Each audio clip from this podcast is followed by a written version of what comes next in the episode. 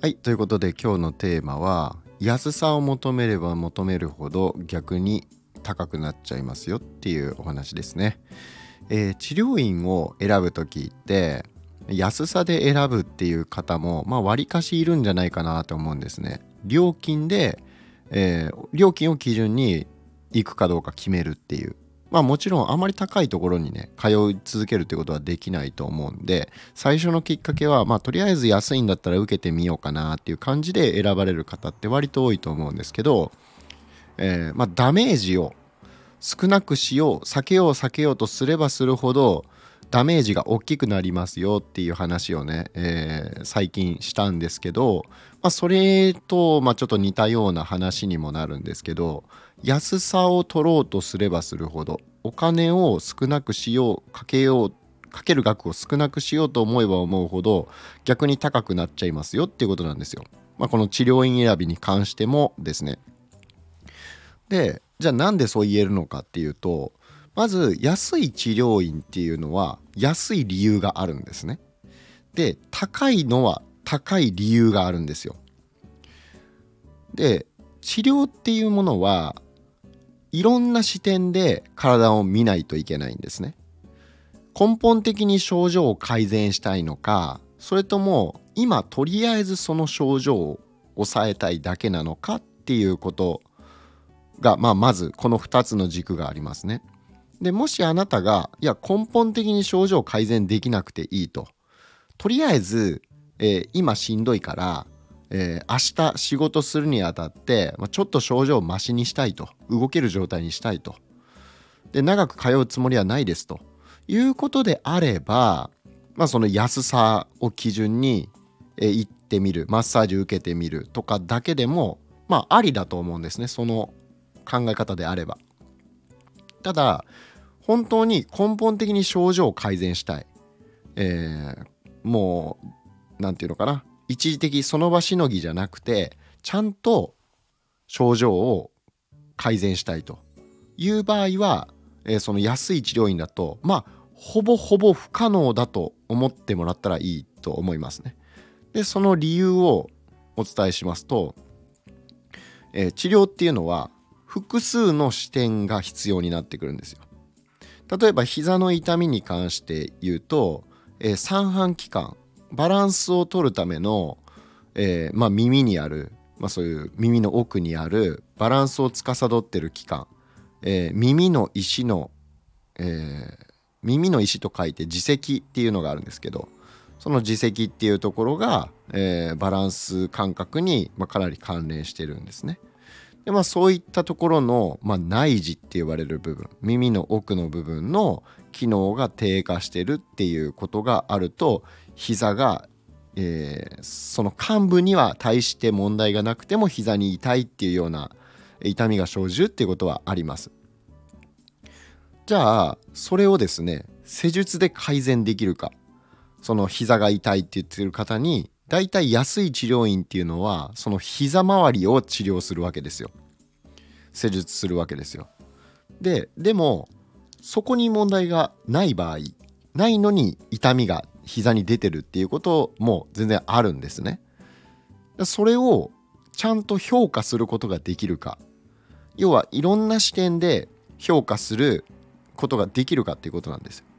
でそれが安さを売りにしてる治療院だと、まあ、まず不可能です。えー、なんでかっていうとあのそういうことができる先生のもとには人が集まるんですよ。人が来るんですよ。で繰り返しちゃんと根本改善したいから治したいから、えー、その先生にのところに通うわけですね何遍か。でそうなってくるとえー、まあ、技術はあるわけなんで本当に改善していくわけなんでちょっとずつでも確実に。なので、えー、お客さんが集まりますと。で安くしてしまうと予約が全然取れなくなっちゃうんですよ。もう空き枠が出ないので。そうすると、えー、安くする必要がないですよねそもそも。なので、え結果的に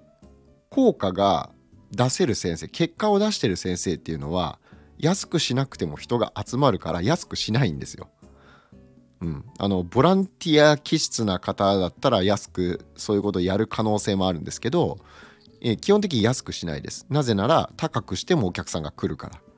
で高くしてお客さんをちゃんと治療してでそこで稼いだお金でまた勉強するんですよ。だからまた技術が上がるじゃないですか。ところが安くやってる先生はその例えばあの4,000円で1時間やってるというようなまあ治療院というか整体院とかってまああるわけなんですけど、まあ、1時間5,000円とかですねでやってるという先生おられるんですけどそれやると、えー、1日の売り上げの上限っていうのは、限られてますよね。だから月々で稼げるお金っていうのは限られてくるわけです。じゃあそっから、えー、週末に休みの日とかに、えー、例えば3日間の研修会だとか、まあ、そういうのって、まあ、治療院のそういう研修って結構高いんですね。まあ10万ぐらいは全然いくわけですよ。でそうなってくると、えーまあ、なかなか自己投資にお金回せませんよね。だから技術身につきませんでそうすると、え今ある知識にとどまっちゃいますねだから簡単にできる、まあ、簡単って言ったらねちょっと語弊があるかもしれないんですけどまあ誤解を恐れず言うと簡単にできるマッサージとか、えー、患部に針を打つだけの治療だとかそういうねあのまあ言ってしまえば卒業したての治療家でもできちゃうようなことばっかりやるわけなんですね。でだから、えー、まあ進化しない。でつまりそれは値上げできないですよね。値上げしちゃうとだってお客さん来なくなりますもんね。でだからそういうその安さで選んでしまうと、えー、逆にその根本改善に全く近づけないんですよ。ちょっとずつでも根本改善に近づけるんであればそれはいいですよね。だけどその安いところだと原因をはっきり特定するっていうのがかなり難しいし、えー、複数の視点がないわけなので問題がなかなか改善に至らない。例えば、えー、栄養っていう一つの視点がありますと。であとは自律神経っていう視点も持ってますと。であとは運動っていう視点も持ってます。でそれプラス施術っていう視点も持ってます。で足病っていうそのインソールを使ってものを最適化するっていう視点を持ってる先生。でこれら複数今挙げた中でも5つぐらいありますよね。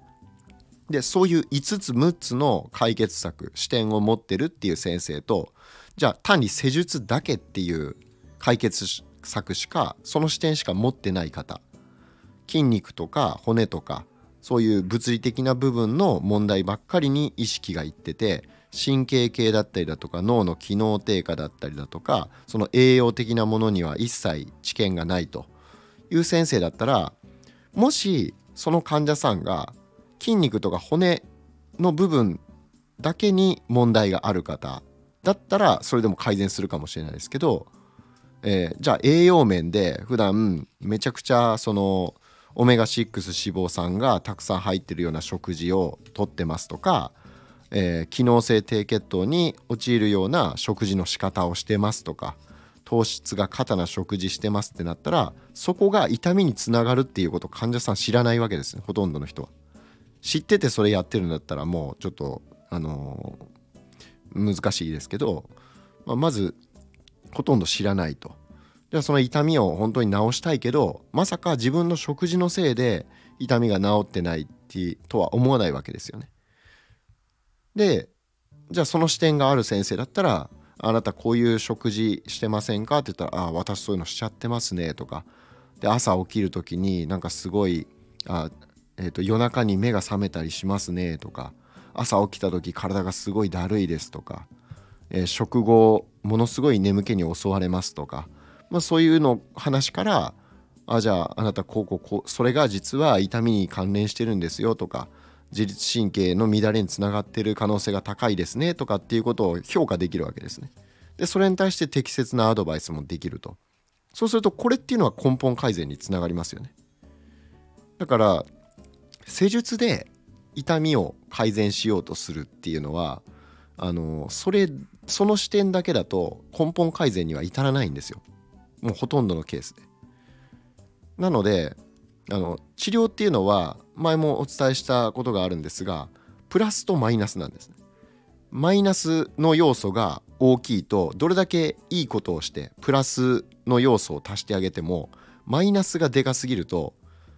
穴にあのバケツが開いた穴に水を注ぐようなもんなんですよ。でそうすると全部水出ていきますとせっかくね水をいっぱいにしようと思っても全部水出ていっちゃいますよね穴から。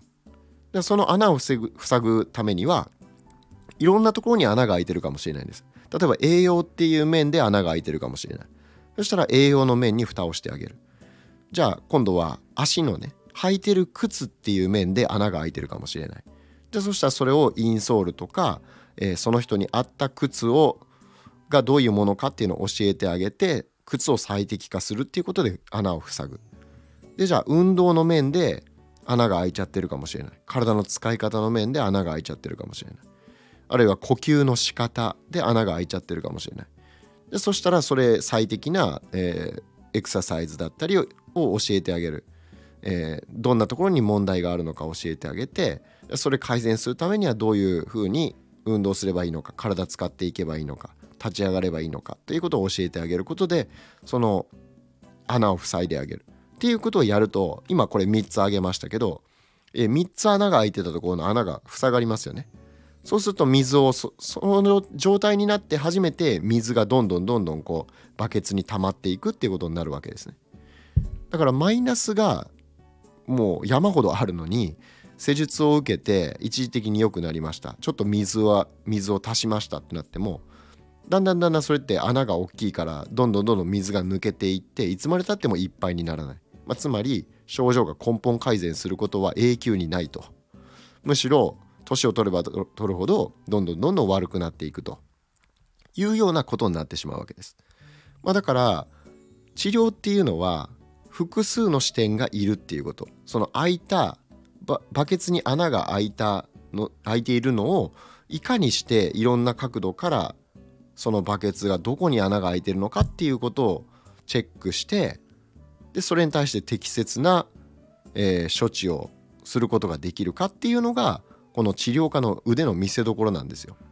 なんですけどその安さで売ってるところ安いところっていうのはまあ大体これいろんなとこ行ってみたんで僕も分かるんですけど安いところはねとにかく施術なんですよ。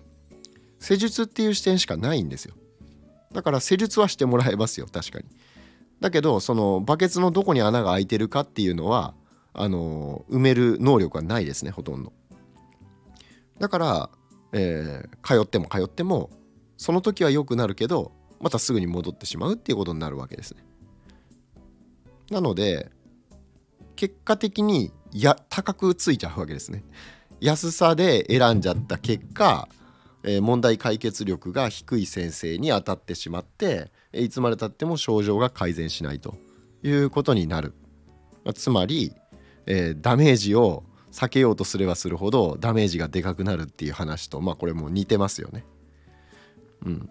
じゃあどうすればいいかっていうと積極的に損失を受け入れに受け入れに行く。ダメージを自分から受け入れに行く。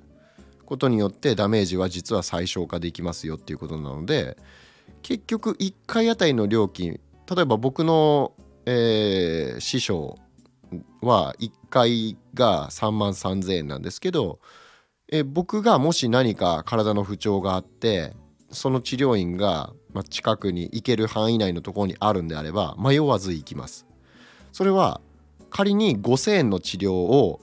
1時間5,000円でやってくれる先生の治療を、まあ、6回から7回受けても根本的に良くなるペースっていうのはえー、遅いか、えー、まあ遅いどころかいつまでたっても根本的に改善しないっていうことを、まあ、知ってるからですね。それだったら一発で3万3,000円払って、えー、まあ確かに高いですよ。高いけどそれ払ってじゃあ根本的な問題何なのかどういう運動すればいいのかとか、えー、どういう面に気をつけて生活すればいいのかとかでまあ施術ももちろんしてもらって良くなるという方があのー、まあ結局のところお金安くつくわけなんですよ。うん。まあ、仮に3回治療を受けたら10万円ぐらいになりますよね。でも5,000円の治療だったら、えー、20回受けれますよね。3回と20回全然違うじゃないかとだったら20回受けた方が15回目ぐらいで治ったらその5回分ねあのまあトータル、えー、7万5,000円ですかそしたら3回受けたら、えー、3万3,000円のところ3回受けたら9万9,000円だから、えー、7万5,000円の方が2万4,000円安くつきますよね。なんだけど実際はそうはならないってことです。うん。だから結局のところ高いところにまあ高けりゃいいってもんじゃないですよもちろん。あのー、そうとは言わないですけどちゃんと問題解決力がある先生だったら高くても全然それ以上の価値がありますよねっていう話です。うん、高いところは嫌だなーって避ければ安いところにしようって思ったら結果的にお金あの無駄になっちゃいますよっていうまあそういうことです。そういう話ですね。はい。なので、えー、まああなたは価格以外の面で治療院を選ぶというまあその価格以外のね部分をちゃんと考えられる、えー、まあ、方になってほしいなと。まあ多分あのもうこのね僕の音声講座聞かれてる方はもうそういう視点を複数お持ちだと思うんで全然心配はしてないんですけど